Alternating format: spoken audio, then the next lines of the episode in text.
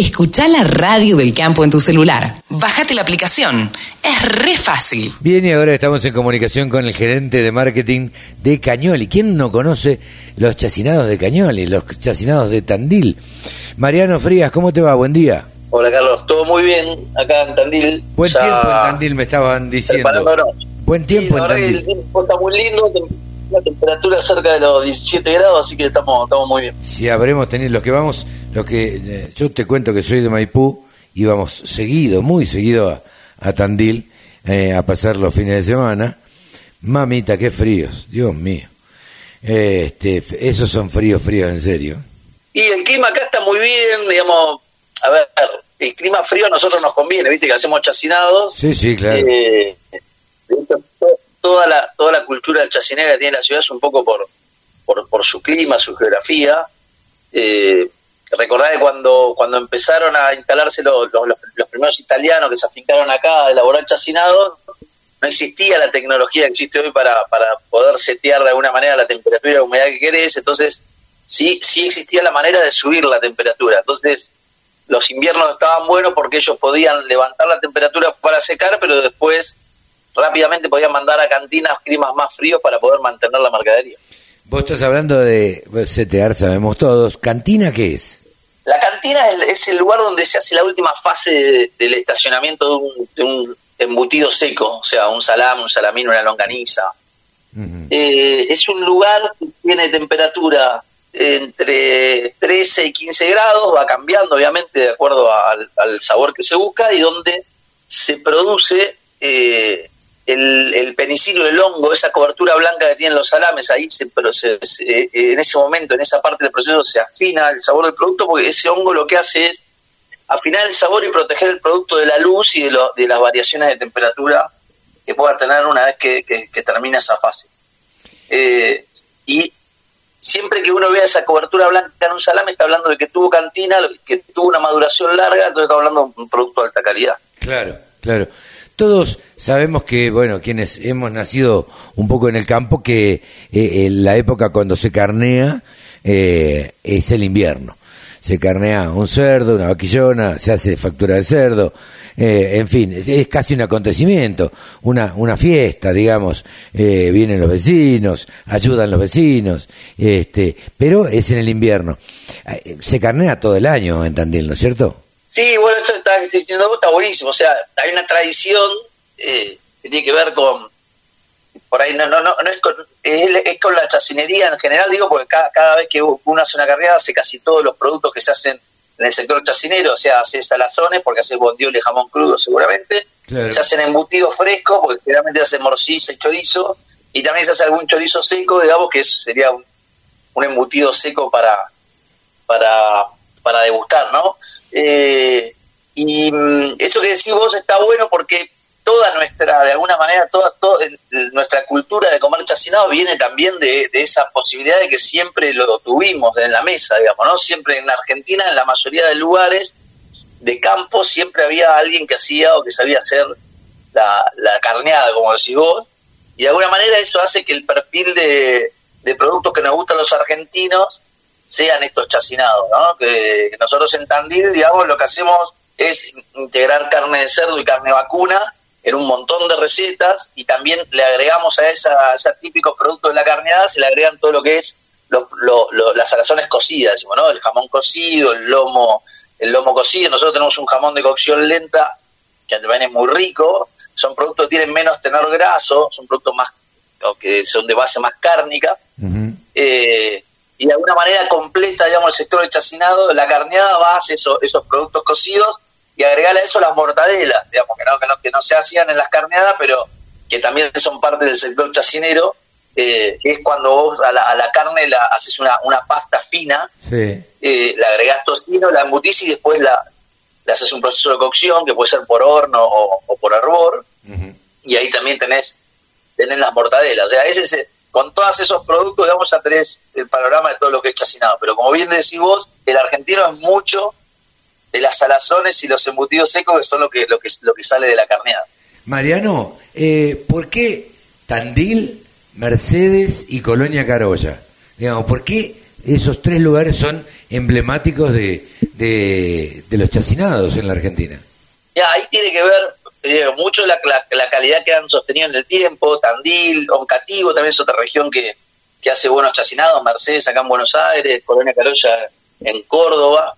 Eh, son regiones que han sostenido productos artesanales de alta calidad durante mucho tiempo y la mayoría tiene la misma génesis, son inmigrantes españoles o italianos que se afincaron en un lugar donde podían seguir curando carne o podían aplicar un poco ese oficio que traían de Italia o de España y, lograron en esos lugares poder mantenerlo, poder seguir haciéndolo.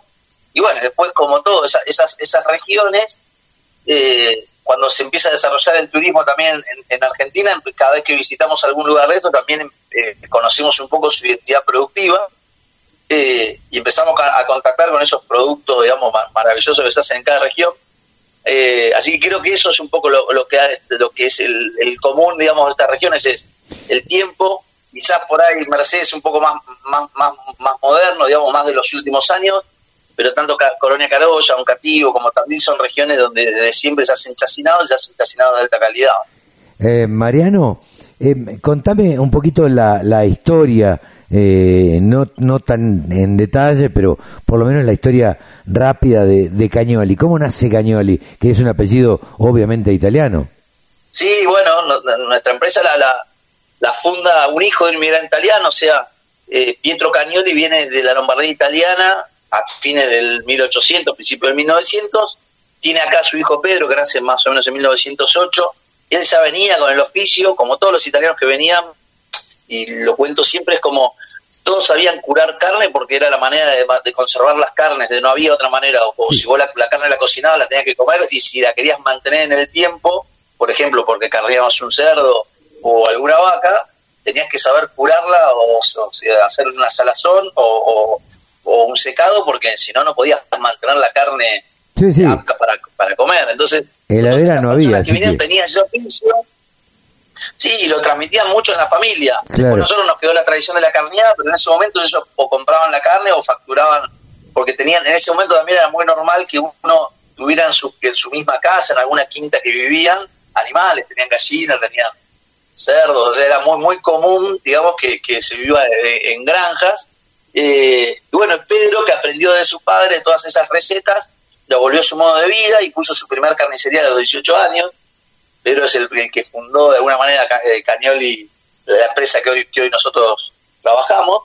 Eh, y él también tenía una visión bastante particular de, de, marketing, de marketing, digo de marketing, por ese momento para eso lo hacían de manera más intuitiva, pero él él supo hacer unos salames que eran más pesados, que serían 3 kilos de peso, y en el momento de que nadie tenía salames, estaban los tandileros, le puso el nombre inclusive porque iban en un tren de Tandil a Buenos Aires que se llamaba el Tandilero, y él le puso la etiqueta Tandilero, por eso empezaron a ganar fama en los, los principales hoteles de Buenos Aires, los principales restaurantes que se llamaban los Tandileros, y tenían mercadería en el momento que otros no tenían. Y eso fue parte del desarrollo comercial que después lo continuó eh, Hugo y, Norby, que son los la segunda generación, y, y los actuales que los actuales directores de, la empresa son Pablo, Fabio, Hernán y Liliana, que, son la tercera generación, y ya empiezan los, los hijos de ellos, la cuarta generación, a, tener actividad en la, en la, compañía. Eh, y bueno, la compañía obviamente fue sin perder el espíritu de, esa cultura italiana muy orientada al, al, detalle, a la calidad, al hacer las cosas bien, al compromiso con el trabajo a, compromiso con el grupo de trabajo, digamos, una, una, empresa muy cálida para trabajar, eh, lo ha podido sostener casi ya, casi casi 100 años, digamos, que, la empresa está, está funcionando y los últimos 20 años han sido de mucho desarrollo, así que muy contentos por todo lo que se viene haciendo. Eh, uno se imagina en estas épocas que todo medianamente es industrial. Eh, yo me imagino que todo lo que es chacinados es bastante difícil la industrialización. ¿Cómo, cómo, es, cómo se da esa, esa mezcla, eh, e, ese trabajo? ¿Se sigue haciendo manualmente? Mira, la pregunta que está buena. En chacinados es muy difícil hacer embutidos secos, sobre todo en salazones es muy difícil aplicar proceso mecánico, digamos, ¿no? O sea, las innovaciones que ha tenido la, el sector han sido para cuidar al operario, ¿no? Porque por ahí te pasa que que hay una persona que solamente hace un proceso de cortar carne y, lo mismo que uno hace en la cocina, digamos, ¿no? Eh, ¿Para, ¿Para qué vas a cubetear si ya viene una, una, una herramienta que, que cubetea el producto y lo hace de manera perfecta? Entonces, las herramientas han venido a eh, hacer más preciso el trabajo que por ahí antes se hacía a mano. Claro. Eh, pero hay, hay, hay, hay, procesos que son imposibles pasarlos a, máquina, digamos, ¿no? Por ejemplo, uno trabaja con tripas naturales, entonces no hay una máquina que ate más rápido que el hombre, entonces el atado siempre va a ser artesanal. esa mano, claro. Eh, por ejemplo, el etiquetado también, porque los productos son todos, cada uno, digo, son todos parecidos, pero son todos distintos. cada producto tiene su, es como las personas, digamos, es individual, no hay un, no hay un salami igual a otro, eh, entonces el etiquetado también tiene que ser artesanal, eh, la selección de condimentos es un proceso muy artesanal, donde hay un maestro especiero que conoce no solamente la receta que se quiere buscar, sino también el estado de los condimentos, entonces los prueba antes de moler el uso y define los detalles, las variaciones de esa receta de acuerdo a cómo está el condimento. Eh, ahora hay muchos pormenores que donde el hombre siempre participa y donde hace que el producto, digamos, o la calidad del producto sea diferente. Eh, a ver, tampoco es que, que, los procesos industriales están mal, hay algunos productos que nosotros hacemos como los jamones de molde, que son los jamones que uno corta en la fiambrería, que son productos donde el proceso es más estandarizado, donde también se busca eso, eh, y son productos muy ricos y, también muy, naturales como los otros, pero no están tan eh, trabajados por las personas. Y en el caso de, la, chacinería, los embutidos y con las es más parecido a una cocina. Entonces, siempre está la mano del hombre afinando y haciendo cositas en el producto para, para sacarle el, su, mejor expresión. Sí, sí, sí. Y hablar después cuando entra el secadero, porque vos decidís ahí, hay un montón de detalles sobre la fase de temperatura, humedad, porque el producto va deshidratándose y va buscando un perfil de sabor y ahí hay una persona que está en todo ese proceso de, de secado y estacionamiento que va tratando, digamos, de, sacar el, mejor producto, haciendo todo lo, todo lo que necesita y lo está monitoreando constantemente. Entonces, siempre decimos que es un la chacinería es, es, de mano de obra intensiva, está siempre el hombre trabajando sobre los productos y eso también está bueno porque genera, en una comunidad como Tandil, que somos 150.000 habitantes, tiene un impacto muy fuerte sobre el empleo de la gente. Nosotros empleamos en nuestro sector más de 1.200 personas de forma directa Ah, más de 3.500 en forma indirecta, o sea, haciendo una parte importante de la, de la, del empleo local.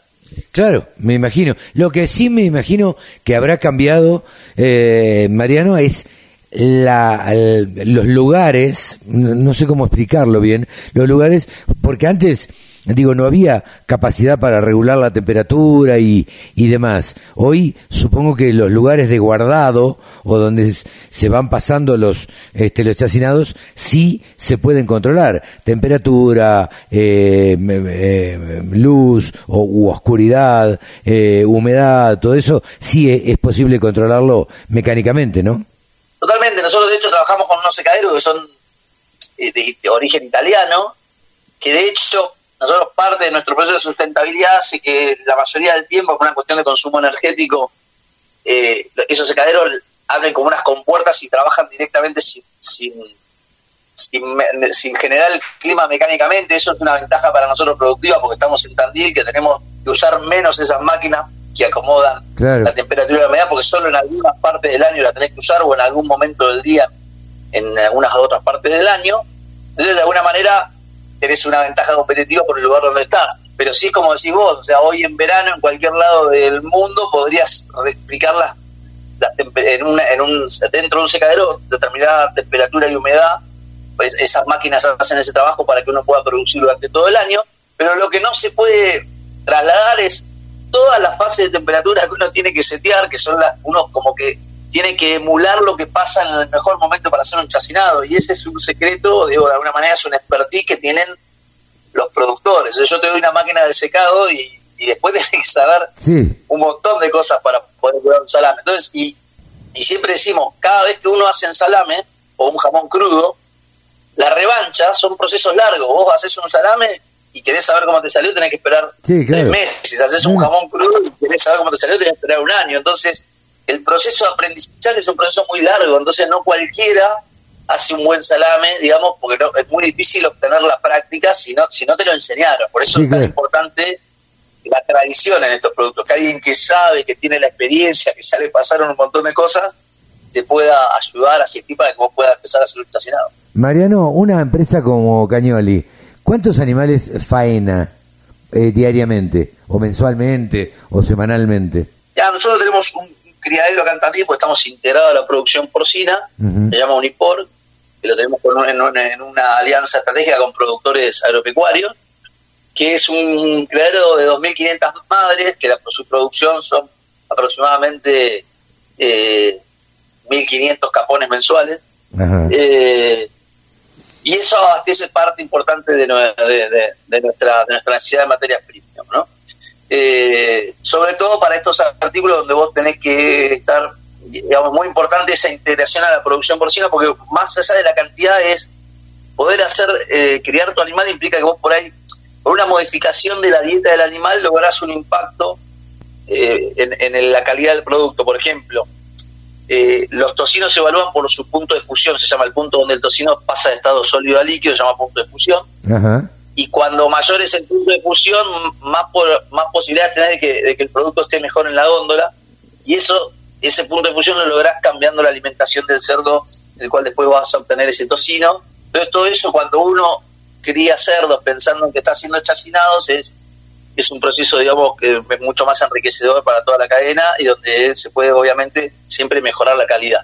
Siempre pensando, eso es lo más importante más allá de, del volumen, no es que en la Argentina se plantea se faenan una cantidad de cerdos impresionante y la industria del sector del cerdo es uno de los sectores que más ha crecido en los últimos 10 años. Sí, sin duda. Porque hay una necesidad también de, reemplazar el consumo de carne vacuna por otras carnes y porque el cerdo ya se metió en la parrilla de los argentinos y hoy es normal que en un asado te ofrezcan una botiola, un matambrito de cerdo, algún pechito de cerdo, eso ya es algo cotidiano casi en la parrilla argentina, entonces de alguna manera eso permite que el volumen de cerdo en Argentina va, creciendo y va a seguir creciendo en los próximos años. Sin duda, y, existe en todas las carnicerías. Yo digo, eh, como te decía, yo nací en el campo, me crié en el campo y comiendo carne de oveja. La carne de oveja hoy no se consigue en una carnicería. La carne de cerdo hace 20 años no se conseguía, hoy eh, se consigue en las milanesas, se consigue cualquier Cualquier cerdo se consigue, pechito de cerdo, matambrito, costillitas, en fin, se consigue el cerdo en cualquier carnicería que vende carne, carne vacuna, ¿no? Totalmente, es un, ya está eh, perfectamente integrado, digamos, la dieta de los argentinos, los cortes de cerdo y va a seguir, digamos, por no te olvides que el mundo consume casi tres, cuatro veces más cerdo per cápita que los argentinos. Nosotros consumimos un montón de carne, quizás más que otros países, pero no consumíamos tanto cerdo de hecho, hoy Brasil tiene una producción de cerdo 15 veces más importante que la nuestra, porque ellos sí realmente consumen, tienen casi su dieta cárnica es a base a cerdo. Eh, bueno, en nuestro caso todavía seguimos siendo, tenemos muy alto consumo de, carne vacuna, también por el sistema productivo, digamos, y, por, y por el paladar, porque nos hemos acostumbrado a eso. Eh, Mariano, la verdad que hemos aprendido un poquito de lo que se trata la industria del chacinado. Te agradecemos mucho y bueno, volveremos a charlar en cualquier momento. Bueno, Carlos, muchísimas gracias a ustedes por dejarnos contar un poco esto que venimos haciendo acá en Tandil, en, este, en estas fechas tan importantes para nosotros. Y lo que necesiten, acá, acá estamos esperándolo eh, por, una, por una picadita en la mesa. Por último, te pregunto, porque se me pasó, ustedes están celebrando fechas muy importantes por estos días, ¿no? Sí, tenemos ahora, bueno, el, el, 30, que es el, Día de la Industria del Chacinado, eh, donde, donde vamos a acompañar el lanzamiento de la Semana de los Sabores de Tandil, que es en septiembre, donde hacemos el primer concurso de platos regionales de la ciudad, donde los chefs de Tandil van a poder presentar sus recetas elaborando platos con, con, productos locales. Después tenemos el, el Chacinar en la primera semana de noviembre, donde bueno mostramos toda la cadena de valor de porcino y le contamos a, a los residentes y a los turistas que, que pasan por las ferias como, como es esta, como es este el mundo del, chacinado, desde cómo se elabora el maíz, la cría de los cerdos, hasta la obtención de los productos, hay concursos de atado embutido, donde hacemos el salame más largo del mundo, que tenemos que superar a los chicos de Cativo que hicieron un salame de 140 metros, vamos a ver si hacemos un salame de más de 150. Mamita, que hay que, poner, hay, que, hay que poner tripa ahí. hay que embutir mucho y hay que después curarlo que no se rompa y, moverlo, bueno, todas las complicaciones. Pero bueno, tenemos un equipo de trabajo importante y comprometido que siempre ha, sabido superar y batirse, batir esos récords.